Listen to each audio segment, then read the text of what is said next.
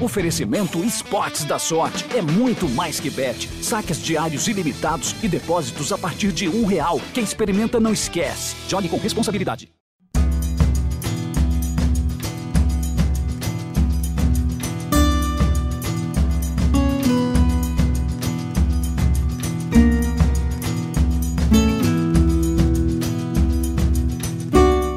Oi, gente! Começando mais uma edição do nosso podcast Embolada, mais uma edição especial entrevistando, né? Recebendo aqui um convidado e entrevistando. E nós temos duas estreias no Embolada, João de Andrade Neto. Verdade. Duas. Né? A primeira do nosso convidado, o Rafael, que é diretor de futebol do esporte, e o Daniel, que é nosso jornalista, que vai pela primeira vez participar aqui do nosso Embolada. Já vou apresentar melhor os dois. Antes de mais nada, João de Andrade Neto. Bem-vindo mais uma vez ao Embolada. Bater papo aqui falar do esporte, companheiro. Tava faltando, né? A gente entrevistou recentemente é, o Bruno Becker do Náutico, o presidente do Santa Cruz também. Tá faltando alguém do esporte e o Rafael tá aí para falar do, dos assuntos que cabem ao, ao, Leão da Ilha, né? É isso, é isso. Deixa eu apresentar então aqui nosso. Saiu no bid já, pra gente não, não Já não saiu, ter, já saiu. Não já ter saiu. problema. Não, pra não não perder, pra não ponto, ponto. e Imagina, tal. se tivesse saído, o programa não ia pro ar. É, já pensasse. Não, ia mas ser tá no B, tá no B, tá ser regularizado. Daniel Leal, jornalista, é, trabalhou com você no Diário de Pernambuco, Diário, né, João? é, É, a primeira vez que tenho o prazer de, de trabalhar com o Daniel, já conhecia o Daniel, evidentemente, de outras coberturas, de, de, de- fora de ambiente de trabalho especificamente, né, de, de emprego, digamos assim, não no, no, no ambiente de trabalho, mas fora do ambiente de emprego, né? Mas prazer, uma honra ter você aqui na nossa- equipe e ver você estreando aqui no Embolado, viu, Daniel? Seja bem-vindo, meu amigo. Muito obrigado, Cabral. Agradeço imensamente as palavras. É, muito feliz em estar aqui, né? Antes como ouvinte, Reforço de como, peso, reforço antes de peso. como, como leitor, né? Como admirador do seu trabalho. É, e para mim é um prazer estar novamente trabalhando com o João, estar integrando uma equipe que é um, que na verdade é uma grande seleção, né? Do é, é, da comunicação pernambucana e brasileira, na verdade. Então estou muito feliz de estar aqui e é uma honra. Vamos lá aí tocar esse embolado aí. Vamos embora. Seja bem-vindo, Daniel. só falar uma Ah, coisa. Sim. Tem duas pessoas que tiveram sair no bid aqui no- nessa sala, viu? Duas. Duas? Tem Daniel e tem outro que saiu no bid. Quem? Geraldo aqui, nosso assessor de imprensa da, do esporte. Esse saiu no Esse vídeo saiu no bid real. Esse aí ele- é- ele- é, saiu, tá lá o que nomezinho, a fotinho no bid, já saiu no bid. né? da- Já saiu. Então, nosso Daniel Leal fazendo estreia aqui no Embolada e também estreando aqui o diretor de futebol do esporte, Rafael Campos. A gente agradece muito. É, ter- a gente sempre diz isso porque futebol é, é, consome muito tempo de qualquer pessoa que está dentro, né? seja treinador, seja presidente, seja diretor, seja técnico, jogador, enfim, consome muito tempo e sempre que alguém reserva um tempo desse dia, e, e evidentemente que não é só futebol, né? Que o, o Rafael também certamente tem outras atribuições, outras responsabilidades, então a gente sempre agradece muito esse espaço que a pessoa é, é, tira do dia dele ali para vir conversar sobre futebol com a gente. Seja bem-vindo aqui ao, ao Embolado, espero que seja o primeiro de muitos, Rafael. Cabral, é, João e Daniel, é um prazer enorme estar com vocês. É, adoro o programa, né? Sempre que posso estou ouvindo. Estou diante de, de- de pessoas profissionais que eu admiro bastante. Você aí, para mim, é um dos melhores comentaristas Ah, que, bondade sua. que, que temos hoje no, no mercado. E eu não digo só, só local, acho que nacional. É, paro para escutar mesmo, acho que entende muito de bola. João, um cara assim que eu sempre leio, né? É, João é historiador e, e escritor e jornalista esportivo, um cara que é, trata com muito respeito a história do futebol de Pernambuco. E Daniel, assim, já é, convivo com ele há pouco tempo, mas é, é, desde a época aí na vice-presidência do planejamento, o Daniel sempre foi muito cortês também e, e- e- sempre que eu posso eu estou atendendo ele. Então, todo cercado de pessoas muito, muito interessantes aqui para a gente conversar um pouco. João e Daniel são dois apuradores natos, né? É, são jornalistas, são Se- vão atrás da, da, da- da- o faro aí é Naquela brincadeira. época que, que conta de celular era caro, os dois estavam lascados pra pagar a conta de celular de- que, que liga pros outros pra apurar. É isso aí. Mas vamos, vamos antes de- de, mais nada, Rafael, eu queria que você passasse pro torcedor do esporte qual é a tua história de relação com o esporte, né? Evidentemente que começa como torcedor, mas a- como é que você entra no clube, o que é que você já fez no esporte e agora com, esse, com essa gestão de futebol do esporte, assumindo de frente também com outros companheiros. É, é, Cabral, interessante. Essa pergunta eu tenho 38 anos, sou jovem ainda, né? Tô chegando nos 40, mas me considero jovem ainda. É o mais jovem dos quatro aqui. viu? 38 anos, é, já fui é, conselheiro do clube em 2000 e- na gestão de Silvio Guimarães. Né? É, depois eu assumi uma diretoria de planejamento na gestão de Luciano Bivar, onde Martorelli era o vice-presidente, ali em 2014. Né? E aí passamos um tempo ali, naquele momento também muito conturbado. O esporte tem essas, esses momentos conturbados né, de gestão. Sempre com essa bandeira muito da gestão, do profissionalismo do futebol, sabe? Profissionalismo do clube. A profissionalização realmente da gestão é uma bandeira que eu tenho. Então, sempre nessas áreas mais voltadas para a gestão. E, e, depois passei um tempo fora da política, em 2015 ali do clube saí, né? E passei a, a, nunca deixa de ser, né? Torcedor, a gente é torcedor, né? É, é fanático, mas assim, é, passei um tempo sem me envolver na política do clube, né? Era um momento difícil ali. E depois a gente volta nessa gestão que hoje começou com o Léo Lopes, momento muito delicado também do clube, né? Aí entra Yuri, né? E a gente vem tentando fazer essa pacificação e essa retomada administrativa do clube nos últimos dois anos. Boa, tá bom. bom. Aí, como, respondendo aí como vice-presidente já de planejamento estratégico Sim. do clube até então. E aí, desde novembro do ano passado, eu recebi o convite de Yuri para integrar o comitê gestor do futebol. Você está acumulando? Eu acumulo ainda. Ah. É, tem coisa que não dá para abandonar, por exemplo, ainda essa parte orçamento. Ah, eu precisava entregar uma peça orçamentária. É, obviamente tem a equipe lá, mas a gente precisava fazer isso e e, e aí agora eu estou praticamente dedicado 100% ao futebol. Boa, então apresentado aí o Rafael, deixa eu passar para o João aqui, para o João fazer a primeira pergunta aí, indagar o Rafael sobre o futebol do esporte, João. Vamos lá, eu vou começar com uma pergunta assim que é, eu, eu praticamente é, vou a muito, a pensamento de muitos que a gente vê assim no Twitter, pessoal, que é a questão do, do dinheiro da Liga Forte, que o esporte recebeu e o esporte está usando esse dinheiro da Liga Forte para fortalecer seu time, contratando jogadores. E assim, é, eu, eu já dizendo aqui que eu sou, eu defendo isso. Acho que o esporte está fazendo errado, não. Dentro da Liga Forte, mas não é para botar no cofre e, fechar, não. É para gastar o clube com coisas que, que é o carro-chefe, que pode trazer benefícios, o esporte subir uma Série A, enfim. Então eu não acho isso. Eu vejo que muita gente critica como o esporte está usando esse dinheiro da Liga Forte para contratar o Coutinho, comprar jogadores como o esporte vem fazendo. Mas é, há também uma, uma uma visão que o esporte ele tá apostando tudo nessa temporada. Tipo assim, é, no, qual all-in, né? Se o, acesso, no, se o acesso vier, tudo valeu a pena. É, e se, se, não, vier... se não vier, quebrou o clube, assim. Existe, é que o esporte tá dando um all-in, né? Que é uma jogada tudo ou nada. E aí a minha pergunta para Rafael é justamente isso, assim. É, para tranquilizar ou não o, o torcedor do esporte tá, que está escutando. Óbvio que o pensamento, o trabalho, todo o trabalho é voltado para o acesso mas é futebol, a gente não pode garantir nada. Caso o esporte não consiga, não conquiste o acesso esse ano, ele se prejudica muito financeiramente para o ano seguinte, para 2025, de novo na Série B. É, o esporte está dando esse tudo ou nada da liga ou não? Ou é uma coisa que vocês estão pensando, caso o esporte não consiga o acesso, o esporte vai ter, sua, financeiramente está ok, não vai, não, vai, não vai ficar em, em prejuízo. João, é, sendo bem objetivo aí, ainda respondendo foi até assim, uma pergunta interessante, porque como eu era vice-presidente de planejamento, né, eu acabo que é, não só no futebol, mas tenho essa visão também orçamento e tudo mais. Posso assegurar para a torcida do esporte que não, não, é all-in, está é, tudo sendo feito com muita responsabilidade. É, se eu te disser que em termos de caixa esse ano, o esporte não compromete nem 10% desse valor da liga, que a gente só recebeu 50% do que Sim. ele deveria receber esse ano. É... E uma parte dos 50% só. E, né? Não, e isso 10%, nem 10%, eu estou dizendo, é para CAPEX com investimento em ativos de atletas. Né? O resto todo é para. A gente está no processo de reestruturação da nossa dívida, então nós temos aí uma conta pesada para pagar referente às nossas negociações com a Procuradoria-Geral da, da, da, Fazenda Nacional, o plano de recuperação judicial do esporte também. Então, isso vai se constatar provavelmente na peça orçamentária que já foi para Conselho Fiscal e que a gente pretende publicizar nos nossos portais, como a gente já fez em outras. Dessa vez já vi uma peça até bem mais robusta.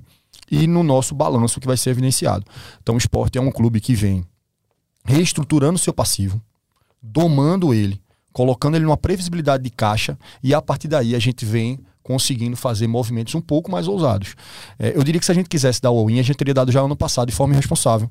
Por exemplo, como alguns clubes fizeram quando assinaram uma antecipação Sim. desse recurso que não tinha nem entrado. Verdade. Alguns fizeram isso. Alguns fizeram isso com juros altíssimos, que o esporte não teria condições de, de, de arcar, né? E aí estaria tudo lindo. A gente teria gasto um dinheiro lá, não sabemos se ao certo ia dar certo ou não no final das contas, e, e, a gente não fez isso. Então, a gente tem uma política de austeridade fiscal que é evidenciada a partir do momento que a própria CNRD reconhece o esporte como um bom pagador, que a PGFN entende que o esporte está numa linha. A própria Justiça do Trabalho, na Quinta Vara, a gente chegou a ter 5 milhões de aposentados na Justiça do Trabalho e a gente conseguiu, de, de, de várias formas, com o nosso jurídico, atuar para que o recurso fosse sendo liberado à medida que o esporte ia apresentando um plano de pagamento para credores. Então, assim, é, isso é gestão. Né? É, a gente aumentou também as nossas linhas com receita. Né? Receita com sócio, receita com bilheteria, receita com patrocinador. A gente esse ano deve ir para um incremento ainda maior em relação ao ano passado. E vou dizer mais uma coisa aí. É, muito foi falado nesse começo. Eu não vou aqui jogar confete em cima da gente, até porque a bola, a bola tem que entrar né, e o resultado tem que vir. Mas esse time foi montado, a gente até agora, até esse momento, agora até pedir uma atualização, a gente tem uma reunião de comitê financeiro com o futebol que acontece uma vez por semana. A gente está dentro do orçamento exatamente igual ao orçamento do ano passado. Obviamente, houve CAPEX investimento com alguns ativos. A gente deve ter em torno de desembolso para esse ano, em torno de 5 milhões de reais com compra de ativos.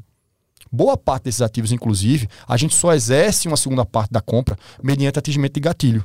Agora, existe, obviamente, sigilo em algumas cláusulas contratuais que precisam ser preservadas. Alguns clubes têm uma política de, às vezes, para valorizar o que foi feito, a venda, por uma questão de CSAF, por uma questão de transparência, divulgar o valor total do contrato, quando na verdade que foi o caso, do, o caso dos jogadores que o esporte contratou do, do Fortaleza, e né? E que assim, eu acho que o Fortaleza é uma linha corretíssima, tem que ter é, esse movimento, mas a gente tem que entender, aí eu é, peço essa tranquilidade um pouco do, do, nosso torcedor, que é o seguinte, nós estamos num processo de recuperação judicial.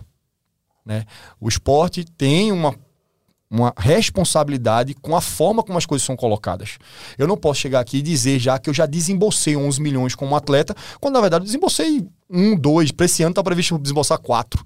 Né? Eu não desembolsei os 11. Porque na hora que eu digo que eu tive desembolso de 11, os meus credores, hoje tu tinha 11 milhões para pagar um atleta e tu não tem 11 milhões para pagar. Então a gente tem que ter muito cuidado com isso. É tudo jogado dentro da previsão orçamentária apresentada para o conselho. Nosso conselho fiscal é extremamente é, preparado. César Caula aí preside o conselho fiscal do esporte, é um cara renomadíssimo no mercado. Né? E a gente está tendo muito critério. Então, é, torcedor rubro-negro, é, até agora, assim, é, nós não estamos torrando dinheiro da liga, essa narrativa de, de torrar dinheiro, de dar all-in, não aconteceu. A gente tem exemplos, inclusive, de clubes próximos aqui na região que deram all-in aí, o resultado esportivo não veio e a conta está chegando. Até o próprio esporte no passado já chegou a ter o maior orçamento da região Nordeste, né? E, e colocou, começou a, a, contar muito com alguns resultados esportivos no seu orçamento. Isso vem frustra, quando frustra, aí realmente a conta chega e chega pesado. Ô, Rafa, só, desculpa, desculpa é, Gabriel, só para só complementar, para não ficar muito longe de se manter nesse assunto, que é a questão da. Que, se, se, Rafael citou sem citar, mas assim, é a questão do Fortaleza, né, que deu é, é, visibilidade às compras que o esporte fez. E a, a, maior vulta foi dessa compra, o maior valor é o de, do Gustavo Coutinho, que foram 7 milhões, mas segundo a publicação do Fortaleza, desses 7 milhões, metade é pago agora esse ano e metade no ano que vem. Então, 3 milhões e meio, o esporte é, é, ainda não pagou todo, 13 milhões e meio. Ele vai pagar ao longo do ano. Como é que, uhum. Só para explicar essa. essa é isso, o, é isso. Que, o, que, se pode dizer dessa negociação, é. porque já foi. Fortaleza já desse valor. No né? caso de Coutinho, é, existe isso aí, existe uma previsão de uma parte ser paga esse ano, ou seja, 50% do que a gente está adquirindo esse ano. Aí a gente vai jogar isso no. E assim, não necessariamente esse dinheiro vem da liga, é isso que eu estou falando. A gente coloca isso, falar isso dentro do fluxo de caixa que o esporte mesmo já gera. O que é que nós temos, João? E vocês sabem todos. O futebol nordestino, principalmente pernambucano, né? E eu não vou nem entrar muito, talvez vocês abordem aí, é deficitário no começo do ano. Sim. Então, se a gente precisar suplantar de alguma forma isso, fazendo um, uma, uma, um, ajuste. um ajuste de caixa, para que, olha, eu honre com meus compromissos aqui, lá na frente, entre os recursos que estavam previstos, e você faz um reajuste de contas, e você continua mantendo sua política orçamentária, que é a gente vai ter contas importantes. De novo, repito, recuperação judicial, PGFN, é, acordo com a Justiça do Trabalho, entre outras coisas aí esse ano, que já estão previstas no orçamento. Que a gente não pode deixar de cumprir, porque na hora que eu não cumpro com, com algum plano desse, eu tá, tá em suspenso. Aí, aí acabou, aí não tem recuperação judicial, aí tem uhum. os desdobramentos jurídicos disso aí, que aí é, todo, todo mundo sabe. É, o, o, Rafael chegou até a, a, comentar, passar superficialmente, obviamente não, não, não teceu críticas a ninguém, mas é, é, sempre fica aquele temor pelo que aconteceu, por exemplo, na, na gestão do Arnaldo e também do Martorelli, né? Porque foi feito um investimento muito grande e eu costumo dizer sempre isso, abro sempre esse parênteses. quando eu falo desse investimento alto, eu nunca estou me referindo a Diego Souza e André. Porque para mim não foi um gasto do esporte, foi um investimento que deu muito certo. E porque eles retorno. deram retorno dentro de campo. Meu maior, meu maior pé atrás sempre foi com os outros jogadores, que houve investimentos caríssimos joga- no Lênis, Jonathan Goiano, entre outros. Comprar met- outra metade, um PS que faltava de Richelli. É, enfim. pois é, e assim, eu, e eu lembro que Milton Bivar veio aqui no Embolada uma entrevista dizendo que ele, ele chegou no esporte achando que a dívida com o Richelli era uma e essa dívida aumentou 12, 13 vezes que ele- quando ele descobriu qual era, qual era o verdadeiro valor. Então, assim, o esporte estava, desde a época de, até a época de Milton Bivar, ainda estava tendo que pagar a- as contas do Richelli. E aí a gente recebeu o Yuri Romão aqui no ano passado, ele dizendo também que a herança maldita que ele havia recebido, ou seja, tudo vai criando essa bola de neve, né? Então, assim, eu acho que é importante, interessante o Rafael vir aqui dizer que, basicamente, o valor que o esporte é, é, está investindo até esse momento é bem parecido com o do ano passado. Mas, evidentemente, imagino eu, até pela, pela visão que vocês estão tendo de contratações, no final do ano esse investimento vai ser maior. Vocês imaginam que será quão maior? Quanto, quanto, quantos por cento maior do que foi no ano passado? É, em termos de. é, se eu entendi bem a pergunta aí, Cabral, é o seguinte: nosso orçamento. Do futebol especificamente. O orçamento do futebol, ele tá 100% em linha com o orçamento que foi o mesmo de 2023. Então você pretende gastar o mesmo valor do ano passado esse ano? Eu não tô falando de CAPEX, eu tô falando de salários, Cacho, Tá, tá. despesas mensais. de né? alimentação, a minha despesa com comissão Sim. técnica, folha, imagem, tudo mais. Né? Isso aí praticamente é a mesma coisa. É. A gente não, para dizer que não é, no segundo semestre tem uma correção de inflação, que a gente botou isso dentro do orçamento. Ponto. E praticamente com o time já todo montado. A gente praticamente dessa vez a gente fez uma gestão entre A saídas folha e vai ser chegadas. bem parecida com a do ano a passado. folha no caso. muito parecida com a do ano O passado. que vai, ser- o que Agora, vai ser o que gasto tem- maior são a, a forma como você está contratando o jogador, o, né? O que aconteceu foi, eu tive uma capacidade, e aí foi colocado por Yuri, ele, a gente passou em orçamento isso, que a gente tivesse um valor lá é, referente à compra de jogadores. Que é esse dinheiro veio da liga. Tipo o Thiago Couto, Então, é Gustavo tô, Coutinho. é isso que eu tô dizendo. O que é da liga? é- é- uma vez eu fui dar uma declaração com essa, João Vitor, lá no, no, no fórum, no fórum não, numa, numa uma resenha dessa, aí pegaram um recorte meu dizendo que receita era receita. Eu quero dizer é, as receitas elas podem ser ordinárias ou extraordinárias. Né? Eu tenho uma receita ordinária que eu conto com ela para toda a previsibilidade que eu já tenho prevista em orçamento, de pagamento de folha, de imagem, tal, tal. Eu tenho uma receita extraordinária. Essa é para quê?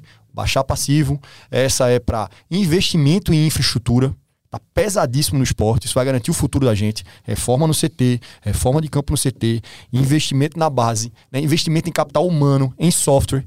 É importante depois até a gente marcar uma agenda, eu acho que seria super salutar. Desse uma circulada no CT mesmo, para gente fazer uma agenda bacana lá para mostrar o que o esporte está fazendo. Né? Então, tudo isso pode vir, isso são despesas extraordinárias. Isso só é possível fazer quando você tem receitas extraordinárias. Então, o esporte jamais poderia comprar um atleta se o esporte não tivesse uma receita extraordinária. Agora, isso me faz ficar numa zona de conforto e não ir atrás de novas receitas? Não tem a missão, os objetivos estratégicos da gente e o planejamento da gente. E aí eu posso falar com o planejamento mais uma vez, que a gente traça todos os indicadores das áreas e todos têm metas desafiadoras. O esporte investiu em uma diretoria comercial, contratou lá um executivo de mercado, que é o Alexandre Guren. O esporte tem hoje, isso foi profissionalizado. O esporte tem hoje. O futebol profissional praticamente é, fica redundante, né? Mas todo profissionalizado. Todo profissionalizado. A gente, apesar de ser um comitê gestor de abnegados estatutários, né? A gente No futebol não fica redundante, não, porque já foi por tanto tempo foi. boa Amador, parte né? era amador, né? É, mas assim, Cabral, é, é um núcleo de gestão integrada com a base, mas que delega aos profissionais de futebol é, é, praticamente o dia a dia ali. Isso não é delargar, é delegar com acompanhamento. Isso exige muito tempo, porque gestão exige tempo.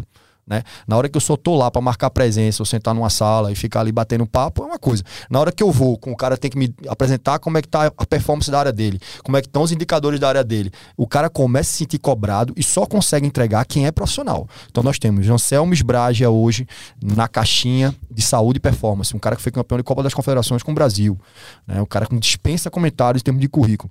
A gente tem hoje Ricardo Drubas que na coordenadoria técnica, que era uma coisa que a gente desejava há muito tempo e a gente acabou que quando trouxe Anderson acabou trazendo primeiro e acabou não tendo espaço depois, hoje o Ricardo tá aí, né, para fazer esse elo justamente para que o abnegado ele tem um pouco menos de, de, de, de tomada de decisão do ponto de vista de, de, de não ter embasamento técnico, ou seja, tem um elo ali com o campo e tudo que está acontecendo para que a gente possa atuar.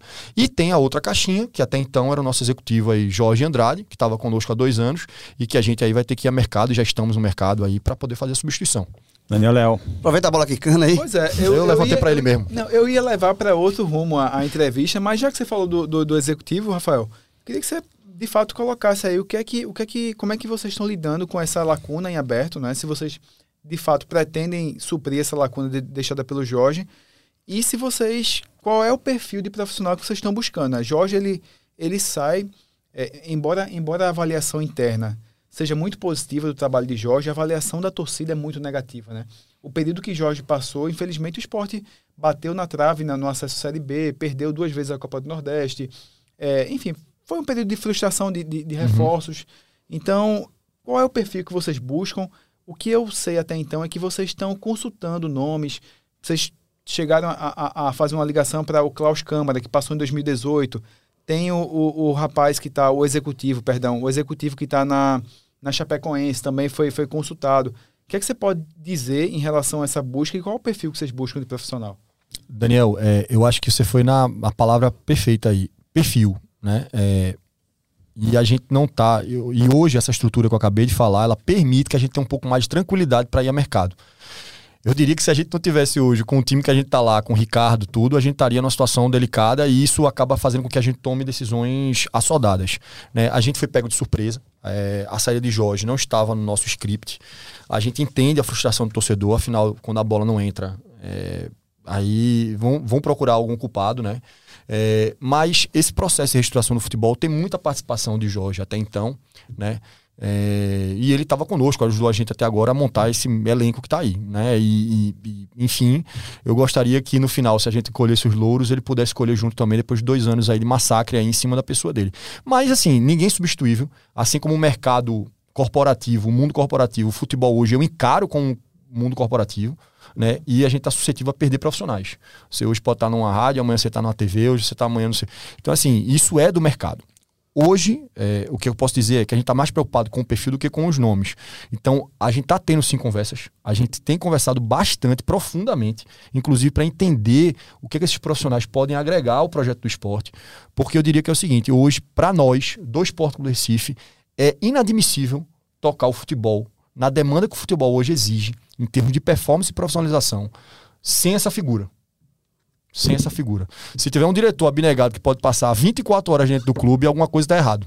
Se o cara tá lá 24 horas dentro do clube lá, alguma coisa está errado, eu, no, meu, no meu entendimento. Então, a gente acha que tem que vir um executivo, um executivo alinhado com essa parte de gestão muito forte, porque eu acho que a parte de campo já está mais controlada com o Ricardo. Então tem que vir para começar. Aí é uma coisa assim que a gente vai insistir muito nessa tecla ao longo do ano 2024. Deixar um legado para o futebol do esporte.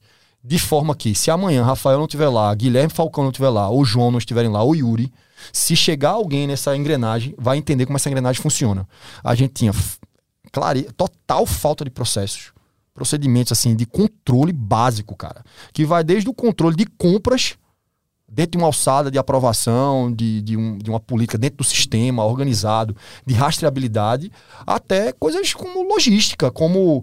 Então a gente está tentando dar um ordenamento a isso. Não é rápido, não é fácil, não é rápido. Né? A gente pegou o carro andando e. é, e a gente estava muito pressionado com essa questão de subir, subir, subir. Né? Mas assim, já que é um colegiado e tem três cabeças pensantes, que a gente coloca cada um dentro da sua caixinha que pode exercer melhor suas funções. Então, o Guilherme, ele é um cara que lida muito com a parte do jurídico.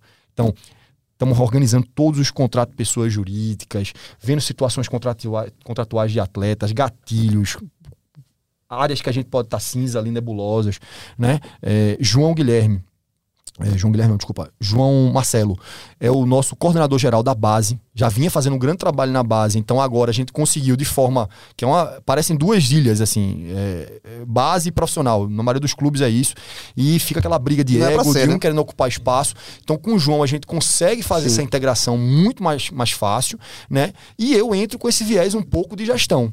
Então, por exemplo, criar os comitês de orçamento para saber para onde está indo o futebol, como é que está a perspectiva de receita desse mês? Será que eu posso contratar tal atleta? Será que eu teria, será que eu poderia ter colocado aquele gatilho de aumento de salário com base em minutagem naquele período, se eu não sabia se ia ter ou não aquela receita? Então, isso tudo tá um bate-bola muito interessante que tá acontecendo no esporte hoje. Eu diria que isso é um momento de transformação, que infelizmente o torcedor ele não tá nesse dia a dia, né? Nem tudo dá pra gente também estar externalizando, porque são coisas de rotina, é, algumas coisas são delicadas porque envolvem pessoas, envolvem mudanças de, de, de, de- de cadeiras ali, Mas está sendo feito, né? E espero que a gente possa colher esse fruto aí esse ano aí. E, e, assim, o colher o fruto que eu falo é a gente coroar essa gestão com um acesso para a primeira divisão e, o executivo, e manter lá. E, e, o executivo que é, é, é, vocês estão entrevistando aí, realmente tem, tem a ver com. Tá nessa linha mesmo de, de tem que. Klaus, tá. Não, aí, aí que calma. É que você, em termos de nomes. Devia ter esperado você terminar de perguntar. é, veja, Klaus é um cara que, que passou. Que, Klaus, que, Klaus é um cara que passou pela gestão do esporte, deixou um, um, uma boa avaliação. É, uma coisa que é bem importante: a gente não entende o executivo de futebol como o cara que é só responsável pela contratação e tem relacionamento com o mercado e fala com a gente. Isso hoje. É, porque, veja, o esporte é um clube, e aí vai vir aquele negócio, ah, porque a torcida do esporte é, é, é, é, como é que chama? É egocêntrica e tal. Não é. Veja, você tem um clube com a marca do esporte hoje, numa segunda divisão, você é procurado pelo mercado. O negócio é, você tá bem com o mercado. A gente tinha situações, Cabral, João e, e Daniel, onde sequer, quando aparecia o esporte, as pessoas queriam conversar com o esporte. Era a, a tal forma de mapagadora. A gente tem que passar a naturalizar algumas situações. Por exemplo, questões como é, é, agentes, agências. Isso é. Não tem como fazer futebol sem isso. Não dá. Quem tenta, quebra a cara. Então, se você não paga, se você é, é, é, tem duas conversas, se você não é honesto com aquelas relações que você tem, esqueça. Então, nós tivemos situações delicadíssimas.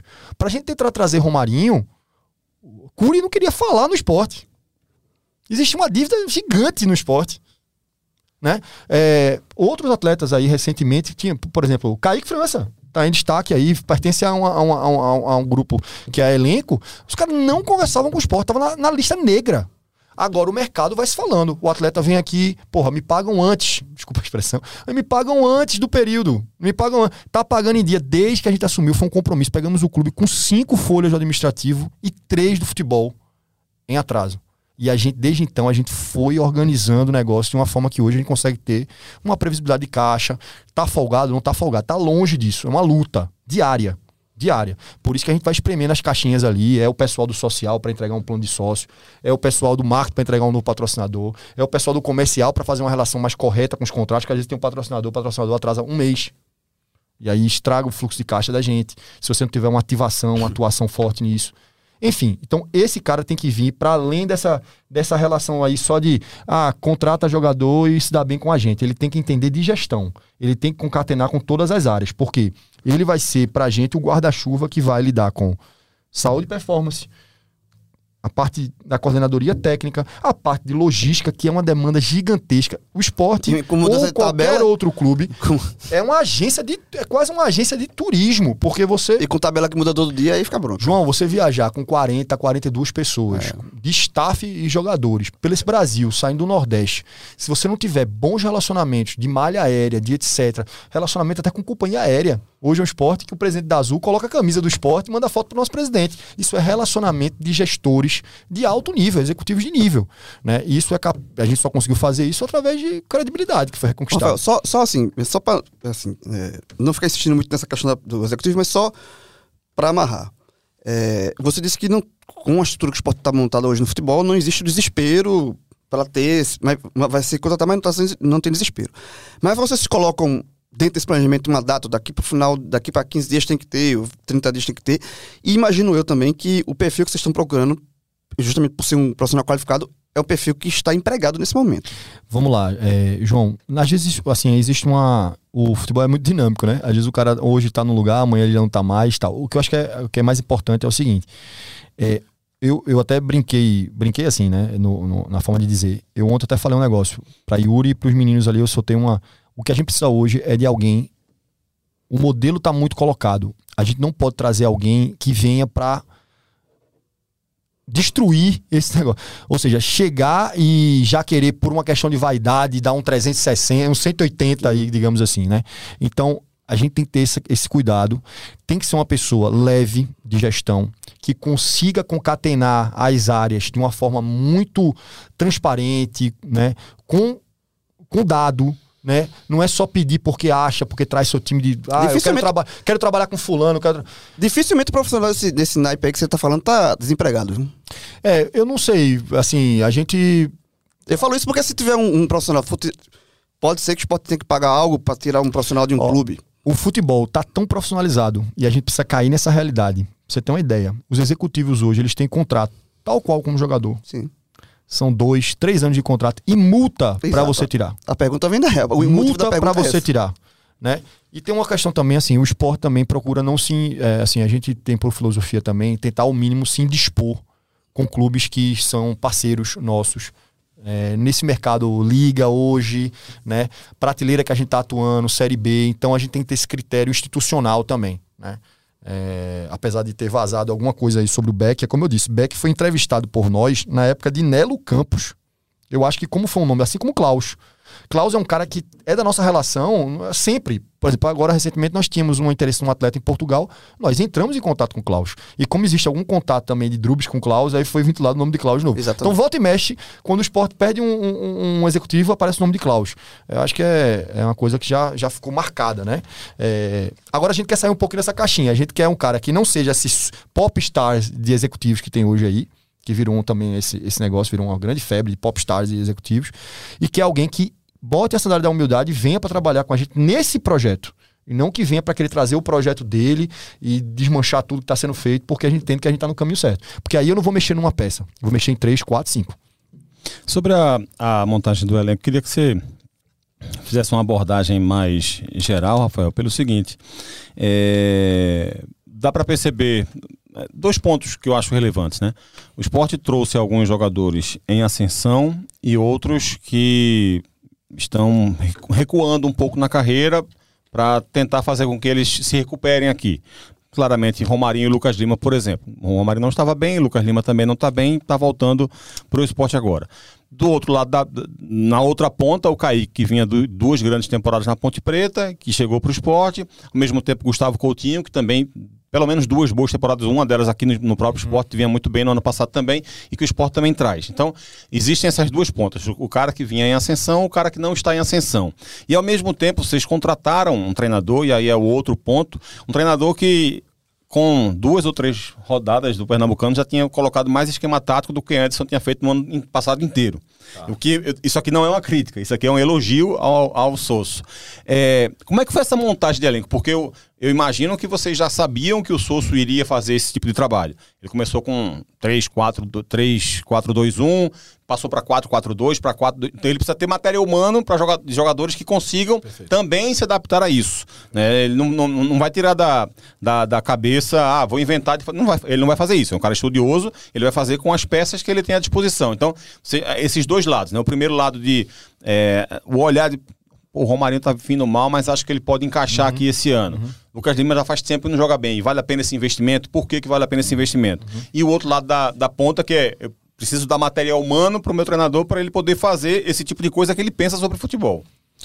Cabral, sua leitura tá perfeita. É, eu acho que a gente tem que fazer uma leitura também da prateleira que a gente tá inserido hoje, né? O esporte é um clube de Série B. É, eu gostaria muito que a gente estivesse na Série A e a gente pudesse ter um perfil, é, talvez, de uma forma um pouco diferente, né? É, eu só discordo um pouquinho assim. Eu acho que, diante disso que eu acabei de colocar, tem atletas que, para um nível de, de, de exigência na qual os clubes onde estavam inseridos é, hoje estão é, inseridos, enfim, acaba que acaba surgindo, acaba que, que, que surgem oportunidades de mercado, né? O, o, o Romarinho é um, é um, eu acho que é o seguinte, o Romarinho estava seis anos no Fortaleza. Não é nem que ele vinha mal, eu acho que seis anos depois, é, é, aqu- aquilo já, já tinha dado o que tinha que dar. Né? Inclusive, nós atuamos muito forte de soço com voivoda. Né? Os elogios ao atleta foram assim de profissionalismo, de dedicação. Nenhum atleta que veio esse ano que fosse algum asteriscozinho pra gente colocar dinheiro, a gente deixou de ir atrás de informações. O Lucas Lima, pra vocês terem uma ideia, jogou 51 jogos na temporada passada. Foram 10 assistências e 2 gols.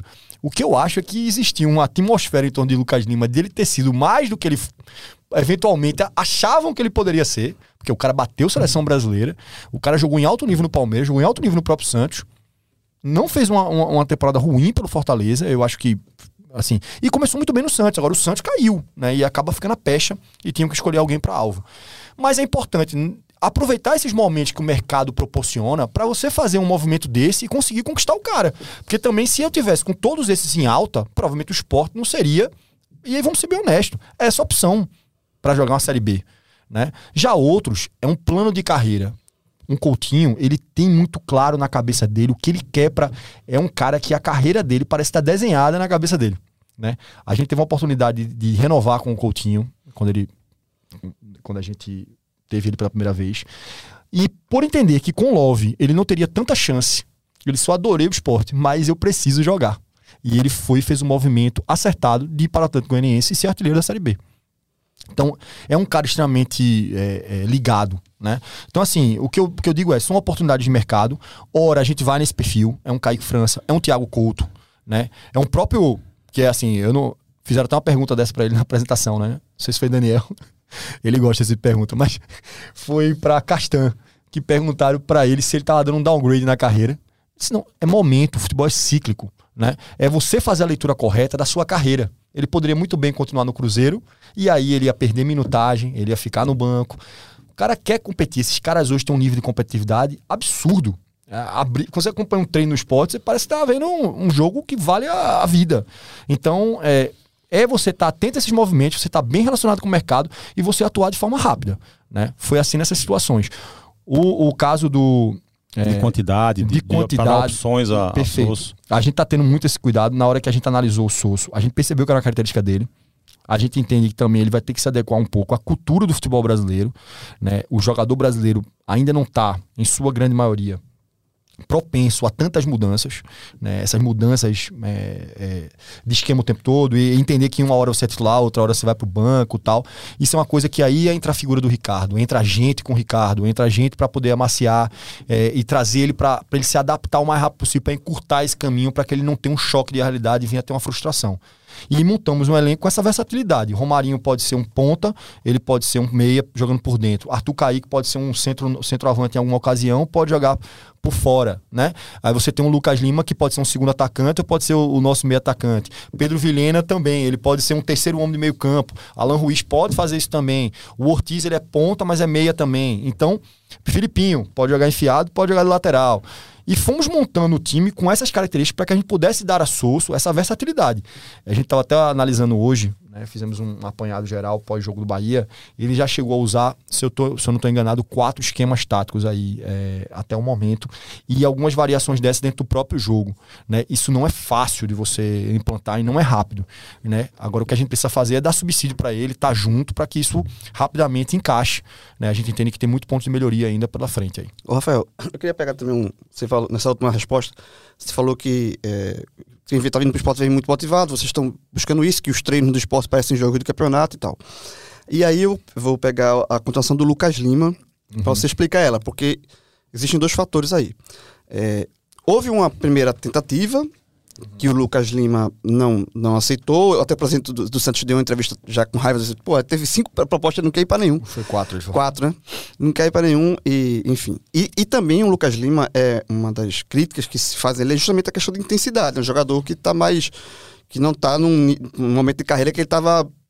não com essa intensidade que você é, discursou aí e falou que é o perfil do, do elenco do esporte. Então, assim, o que é que mudou da primeira tentativa para essa? É, e, e, e, o que é que você viu no Lucas Lima dessa questão de. que é a maior crítica que se faz a ele ultimamente, que ele não tenha essa intensidade que vocês procuram no esporte. Então, assim, é, o que é que muda? Assim, inicialmente, em, tese, ele não quis vir, mas aí terminou ele, ele aceitando vir agora, o esporte contratou. O que é que. Do primeira, da primeira procura para essa, o que é que. Qual foi o estalo que mudou? Eu vou, eu vou ser bem transparente com você, João, aqui. É, eu não consigo não ser, né? Não houve nenhum momento uma negativa de Lucas Lima para o esporte. E o que eu vou dizer para você é que a minha interpretação, né, eu acho que houve um assodamento por parte, foi uma nova gestão do Santos. Eles tinham ali um planejamento claro de quem eles queriam utilizar e quem eles não queriam. E eles fizeram um movimento muito brusco. A condução do assunto Lucas Lima não foi, no meu entendimento, junto ao esporte, a melhor.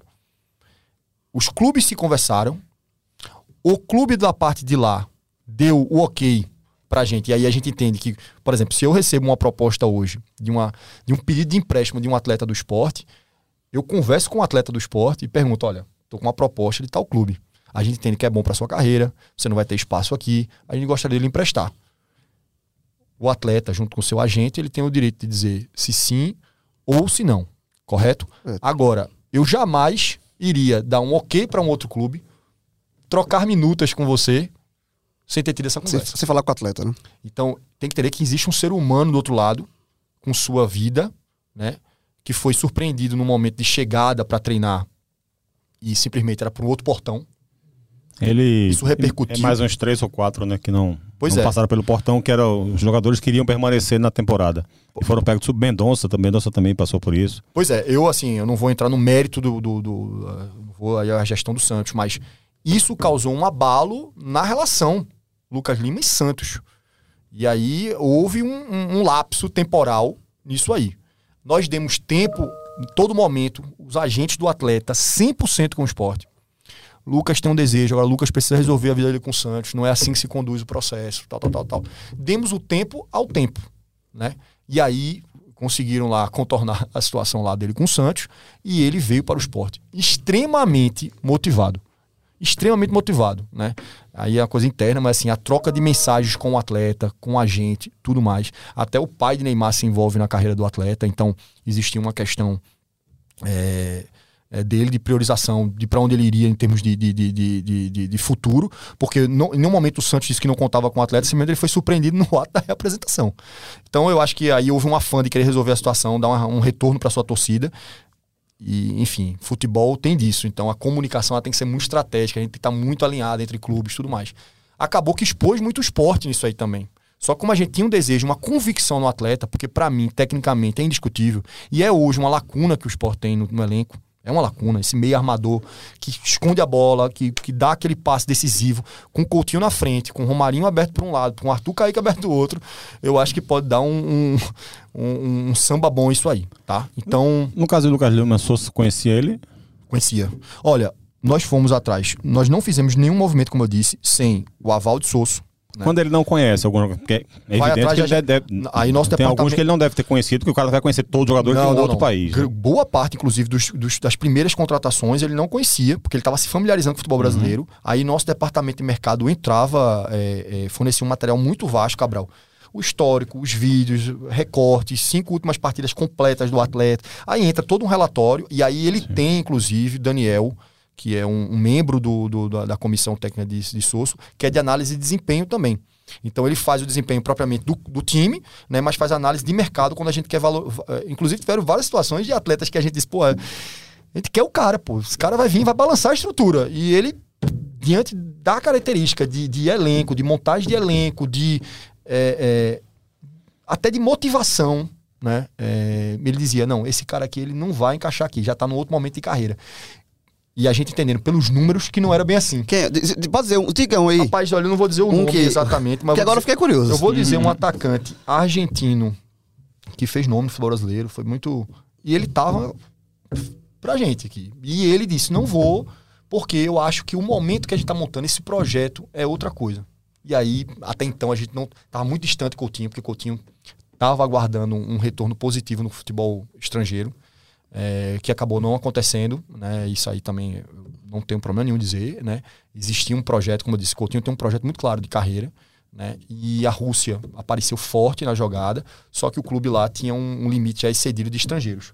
E aí, quando, quando a gente soube, a gente já, já exerceu aí o que a gente tinha que exercer. Então, assim, estamos estamos tentando ao máximo, a gente sabe que o futebol tem um empoderável, né? O futebol Cabral, ele tem várias variáveis, gestão de pessoas é o principal para mim hoje. Né? É como gerir esse, esse, essas frustrações de quem entra, quem não entra e tudo mais, né? E a gente poder fazer essa bola entrar no gol, a gente tá ansioso que essa coisa encaixe o mais rápido possível. Daniel. Ô, Rafael, no, no ano passado, você fez uma, uma viagem que repercutiu muito, né, entre torcedor, torcedor do esporte, que foi aí da Arábia Saudita, né, para uma feira eh, de exposição para debater o futebol. E você foi convidado né, para representar o esporte nessa feira. E, e- e durante essa tua passagem por lá, muito se especulou sobre o que é que você teria ido fazer na Arábia, né? O que é que isso aí iria trazer de benfeitoria para o esporte. E na época, o presidente Yuri Romão mencionou que nessa feira haveria algumas. Vocês estavam plantando algumas sementes e que elas iriam germinar, né? Levaria algum tempo e tal. Já passaram isso aí mais de três meses e tal. Obviamente é pouco tempo, né, para o universo do futebol. Mas que é que você pode dizer que essa feira já germinou? O que é que de concreto você conseguiu trazer de lá, pelo menos em termos de projetos, se, se ainda não, não há nada concreto, o que é que, que, que, é que se pode vislumbrar nesse projeto de internacionalização da marca do esporte, né? Que está levando a marca para fora, o esporte tem participado de competições uhum. internacionais também na base. Eu, eu, diria que a gente sempre foi pioneiro nisso, né? O esporte foi um dos primeiros clubes aqui do Nordeste a fazer excursões importantes. É, Chegamos a ter jogos aí da Inglaterra à Espanha, jogando com o Real Madrid dentro do Santiago Bernabéu. E eu acho que isso não era tão questionado como foi uma viagem para a Arábia com, com... E, e, o Sport inaugurou. Sem pagar. Inaugurou o refletor, o, o de iluminação do, do, Bernabéu. Da, do tem uma placa lá. É bem legal. Isso tem um, um, umas, umas imagens aí dos ingressos da época, foi bem legal. Mas enfim, o que eu. É, uma, é um outro braço, inclusive até coordenado por João Marcelo Barros, que é a internacionalização da marca para que a gente consiga penetrar no mercado é, como uma marca já reconhecida e a gente não ser é, é, e a gente tentar tirar os intermediários desse mercado do futebol. Ou seja, não estou dizendo que não vai acontecer, né? Obviamente, mas se for um bom negócio, mas ter atletas sendo comercializados para mercados de segunda ou terceira prateleira ou mercados locais, ou ter atletas que já intro, sejam introduzidos em mercados mais exponenciais do ponto de vista econômico e de de, de força na sua, nas suas ligas, né? Então eu digo assim, de cara o que já germinou foi que o esporte foi recebido pelos principais clubes do, do, do, do da Liga Árabe, né? É, agendas com Al Nasser, agendas com Al Ittihad, agências com Al Hilal, recebido por pessoas da, das altas cúpulas desses clubes para a gente poder apresentar a nossa cidade, apresentar o que é Pernambuco, apresentar o que a gente está fazendo com o esporte. Então eu diria assim, isso é um grande motivo de orgulho hoje de você poder chegar num clube desse com o know-how do futebol brasileiro, que eu até disse isso quando eu voltei, eu disse, Yuri, impressionante, assim, os caras podem ter o dinheiro, mas a, o know-how e a expertise quem tem somos nós. A gente sabe fazer o negócio. Né? Infelizmente, a gente não tem o dinheiro que os caras têm a fundo perdido. Né? Porque senão a gente faria, eu não tenho dúvida. E eu acho que esse movimento de ligas que está vindo por aí, com a união da liga das ligas, pelo menos para brigar de forma unificada, né? É, é, vai ser um movimento revolucionário do futebol brasileiro que tem potencial para estar, tá, na minha opinião, entre as três ou quatro ligas do mundo. Do mundo. Então é a gente poder ser reconhecido na Arábia, aí a gente vai lá e joga lá em Portugal, no Algarve Cup, aí a gente vai lá e joga na Itália, no Viareggio Cup. Nós vamos fazer de novo mais umas duas viagens com o time da base, provavelmente para competições internacionais novamente esse ano. Nosso calendário de base paupérrimo, paupérrimo no futebol nordestino. Então esses meninos não jogam, Aí quando eles chegam no profissional, a gente critica porque o menino não tem fundamento. O menino teve minutagem. Ele não teve um. Ele, desculpe assim, o cara joga aqui contra o Tubarões. É isso que tem pra nossa base. E aí você vai e, e, joga o cara na Copa São Paulo, é a única coisa que ele tem no calendário de alto nível para jogar. Né? E aí ele chega com o quê? Com dificuldades quando chega no futebol profissional. Que no nível de desempenho hoje, de performance, você vai acabar tendo que fazer atalhos aí, que é comprar jogador mais caro, porque já está testado. Então, o que eu posso dizer é que já estão germinando, né? A gente plantou lá semente, inclusive com o Comitê Olímpico da Arábia Saudita, né? Para tentar fazer um, uma fomentação aí envolvendo categorias de base. A gente... Era aí que eu ia chegar. Eu queria que você explicasse melhor, Rafael. Porque eu, eu soube que teve essa possibilidade, né? Do esporte organizar uma competição de base aqui, aqui no Recife, aí vocês está, tentar, estariam tentando até buscar a prefeitura para viabilizar algum projeto. De fato, existe algo concreto nisso? Existe um desejo nosso de que a gente crie um calendário para Pernambuco, especificamente para Recife, né, é, de uma Copa é, de categorias de base que integre o futebol árabe com o futebol brasileiro. A gente consegue, é uma demanda latente deles para que eles consigam, até a Copa de 2034, melhorar o futebol deles. Eles não querem passar pelo que o Catar passou. Foi o primeiro é, a primeira seleção sede a ser eliminada. Foi a, pior, pior Foi a pior seleção sede da história. E eles não querem, estão fazendo investimentos vultuosos.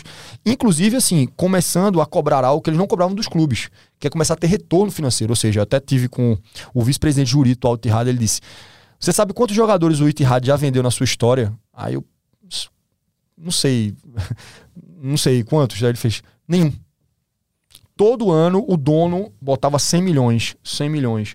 Agora que a gente tem dinheiro do, do, do, do, do fundo é, soberano árabe, a gente agora tem uma gestão que não é só árabe, aí entre os ingleses, os espanhóis, os italianos, e a gente está começando a ser cobrado por retorno desse capital que está sendo investido. E o retorno também é capital humano. Ou seja, não adianta ter aqui os, os estrangeiros que vão vir, vão ganhar dinheiro e vão embora.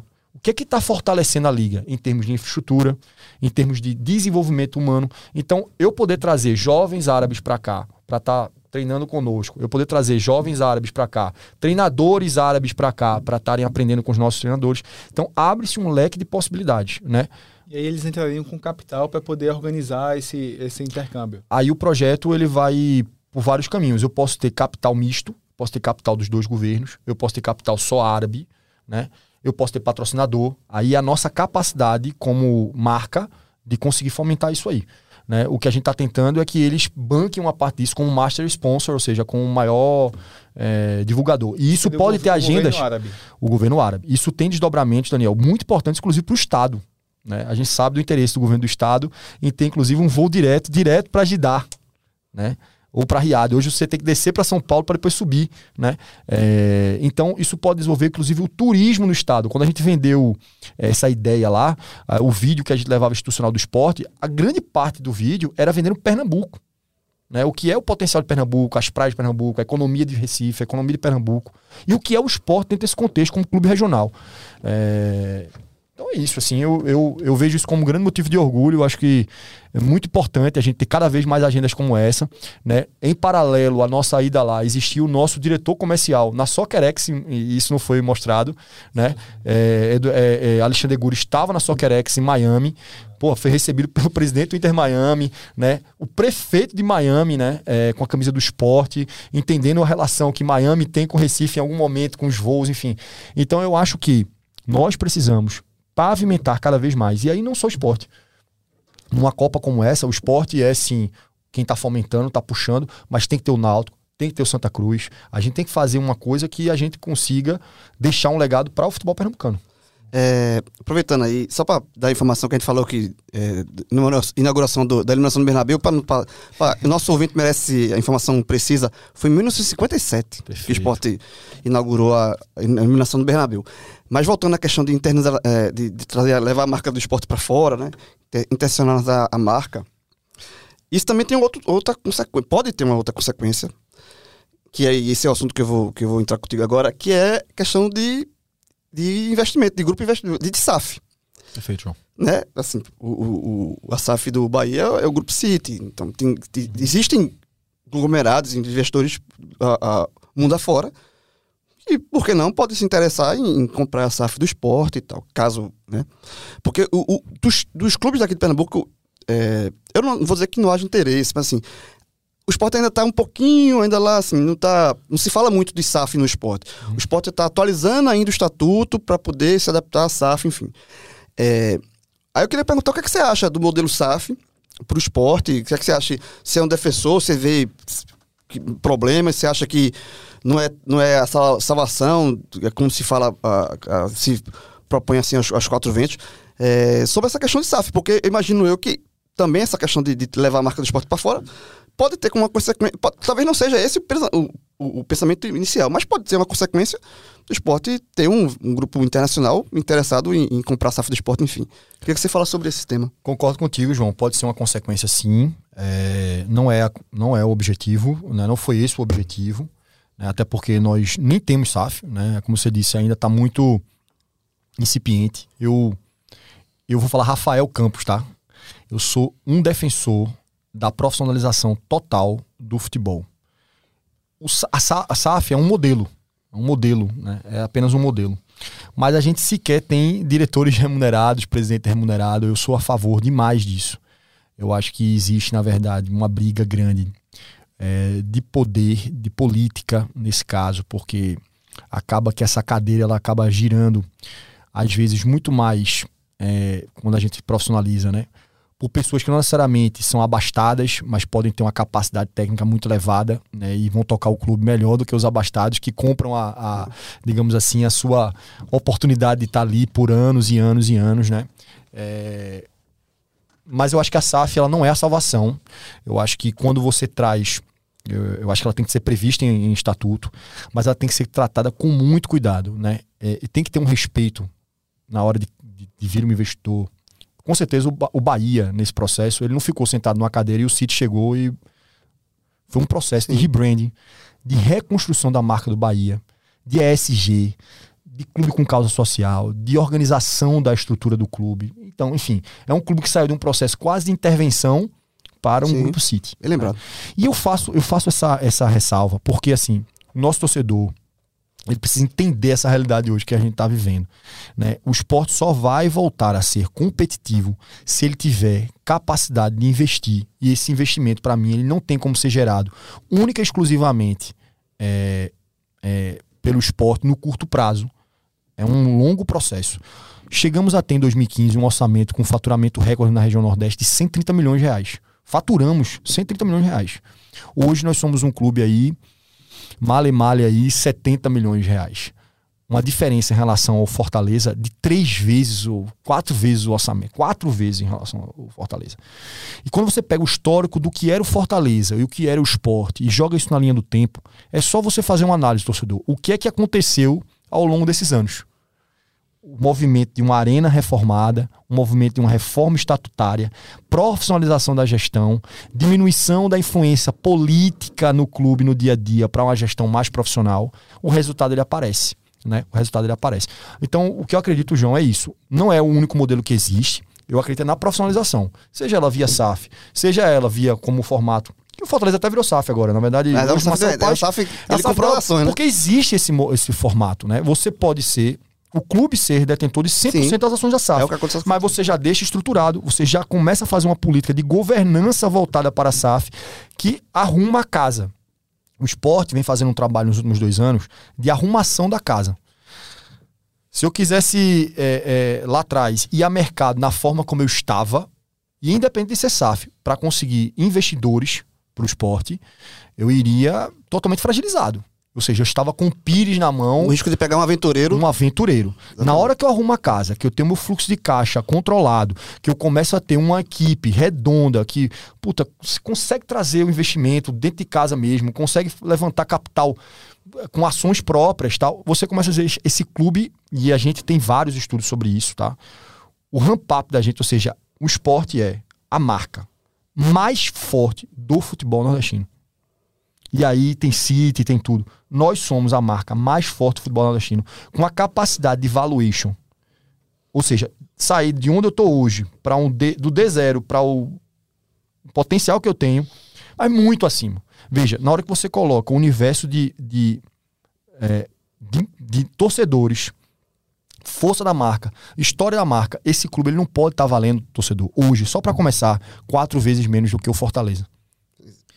Tendo três vezes e meia a Não, torcida e, do Fortaleza. E, e, e- assim, com todo respeito à Fortaleza, mas tá corretíssimo. A, a- a sua leitura é, é, minha, é a minha visão, assim, correto, não pode valer mesmo.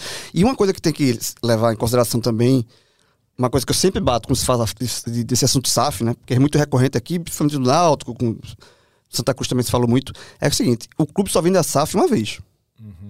A depender, porque a, maioria é 90%, você vende 90% das ações, 80%, ve- vende a maioria das ações. E essa venda só acontece uma vez. Perfeito. Então tem que ter muito cuidado para definir o Tem que tá- modelo tem que e estar alinhado, tem que estar alinhado, João, desculpa interromper, ao DNA do clube, ao propósito do investidor. Eu posso ter um investidor que simplesmente está vendo uma grande oportunidade de colocar o recurso a um valor de des- descontado interessante, então para ele é um grande negócio, ele organiza um pouco aquele, aquele, aquele, aquele clube, melhora aí o valuation, ele vai lá e vende. Né? E, ou seja, ele fez, um, ele fez uma, uma, uma relação comercial ali e teve um ágio em cima disso. Ou eu vou ter um investimento de um investidor que entende que o futebol brasileiro, aí ele não está alinhado só com aquele clube. Ele está antenado ao momento que o futebol brasileiro está vivendo e como essa liga pode valorizar e como aquele clube, clube pode ir junto. Eu diria que, por exemplo, fazer um movimento de SAF num Flamengo é complicadíssimo. É. O clube já bateu no teto, ele tá lá com um ponto. um- um- mais de um bi. Mais de um bi. Se eu tô colocando eh, dinheiro só pra tirar depois, tá muito difícil isso aí. Agora, se eu coloco pra ter. atropelar esportivamente falando, né, para conseguir jogar o clube, pra internacionalizar esse clube, pra ser campeão, talvez eu tenha um caminho. Ou seja, não é qualquer investidor, não é para qualquer clube. Tem que estar muito alinhado com o DNA, com a história do clube, com o que é o DNA do próprio torcedor, o quais são as expectativas desse clube, etc. Só, só para Daniel, tem mais uma pergunta pra fazer, ac- acredito. Só lembrando que a gente tá com 58 minutos e a gente, a gente fez um acordo de gravar em uma hora, porque Rafael tem um compromisso depois, então a gente vai atender aqui. Então, é só pra, eu queria até aproveitar, Rafael, como a gente está com um tempo muito curto, de fazer aquele bate-bola assim, para esclarecer algumas coisas para o torcedor em relação a reforços. Começar, ainda busca reforços? O elenco tá para fechado para balança agora, Daniel. Nós precisamos fazer avaliações, é muito importante, né, que a gente comece a fechar realmente para entender, né, qual o caminho que isso vai dar, ter mais um pouco de tranquilidade. Kaique França, grande partida contra o Bahia, contrato até o final do ano, torcida já fica preocupada. Kaique França, tem algum gatilho de renovação? Como é que é o contrato dele? Kaique França é um contrato que a gente chama um mais um. É... Nossa gestão ela vai até o final do ano, então a gente tem tido alguns cuidados com alguns atletas para que a gente tenha a possibilidade facultada ao esporte de fazer a renovação ao término desse contrato. Excelente. Eu, em relação dois jogadores que estão no estaleiro, mas que têm o contrato terminando e a torcida também tem muita curiosidade. Sabino, como é que tá? E o goleiro Denis. Dois atletas que fazem parte do nosso elenco, né? Como eu disse, eles precisam ficar aptos é, para serem avaliados por Sosso, se quer conseguir ser, ser avaliados. É, a gente tem que ter muito cuidado com isso. O futebol é muito dinâmico, né? Eles estão aí é, lutando para se recuperarem. Né? Amanhã eu posso perder um atleta, uma lesão, tudo mais, e eles estão aí no, no, no, no, no grupo para terminar, Pedro Lima, né? Uma grande joia do, do, do, esporte atualmente. Vem aí três jogos seguidos como titular, destaque, mais uma boa partida contra o Bahia. Esse jogador, ele tem um contrato bem amarrado, Rafael, vem, vem, sendo, vem sendo cobiçado de fato, como tem se falado. O que, é que você pode falar sobre ele? Que eu posso dizer é que o contrato é extremamente bem amarrado. É, o atleta ele não tinha, não tem ainda nem 18 anos, então a gente não poderia fazer contratos superiores a três anos. Ele foi feito ano passado, uma renovação. Então vai até 2026 o contrato dele. É, em relação à multa, existem vários gatilhos que, uma vez ele batendo as minutagens, já está aí, acho que já até que bateu um primeiro gatilho aí, é, a gente pode fazer uma, um ajuste salarial e, consequentemente, vai junto questões de multa e tudo mais, como prevê a lei. Então é isso, assim, obrigado. Antes, batemos uma hora e um, viu, Geraldo? Não vai reclamar, não. É, tem, tem, tem, um, tem um, um, uma porcentagem que pode passar. Chorinho, tá, chorinho. Chorinho, tem um chorinho. Então, primeiro agradecer você, Rafael. Obrigado pela, pela presença. Acho que a gente entregou um, um bom programa para o torcedor do esporte, né? E, e, e, outra coisa também que lembrar que, se você não percebeu, nosso amigo Cabral Neto teve que sair durante o, o, programa, teve um compromisso pessoal e não é, ele saiu não foi pelo que você está pensando, foi um assunto sério. é, então é isso. Mais uma vez agradecer, Rafael. Se você quiser se despedir alguma um, última palavra aí, é, fique à vontade. João, Daniel, Cabral, eu agradeço imensamente a oportunidade. É, quando a gente se apresentou como comitê gestor, Daniel estava presente lá na coletiva, eu tinha dito uma frase assim: eu acho que é um, um momento importante de reaproximação do futebol do esporte, no que tange a comunicação é, com o seu torcedor, né? E a gente só consegue se comunicar melhor com o nosso torcedor, trazer transparência, enfim, quando a gente tem a imprensa, é, enxerga a imprensa como de fato um veículo independente, né? Que está aí para fazer o seu trabalho e com todo o respeito mútuo entre as partes, a gente conseguir entregar aquilo que o torcedor merece, que é informação de qualidade. Né? Então a gente fica satisfeito aí com o programa, eu adorei participar. Foi, passou rápido pra caramba, né? É, deixo aí um, um, um, apelo nosso torcedor que chegue junto. Vamos junto esse ano. Eu acho que o, o, tem que mexer um pouco nesse clima. A gente tem que virar essa chave que foi do ano passado, que ficou um pouco pesada. Parece que o esporte é, depende de você, né? E a gente esse ano precisa muito da torcida para poder é, chegar no nosso objetivo final no final do ano. Então é isso, pessoal. Muito obrigado por você que chegou até aqui. E a gente se encontra em próximas edições do seu podcast Embolada. Obrigado, Rafael. Obrigado, Daniel. Valeu, Cabral. Valeu, pessoal. E até a próxima. Valeu.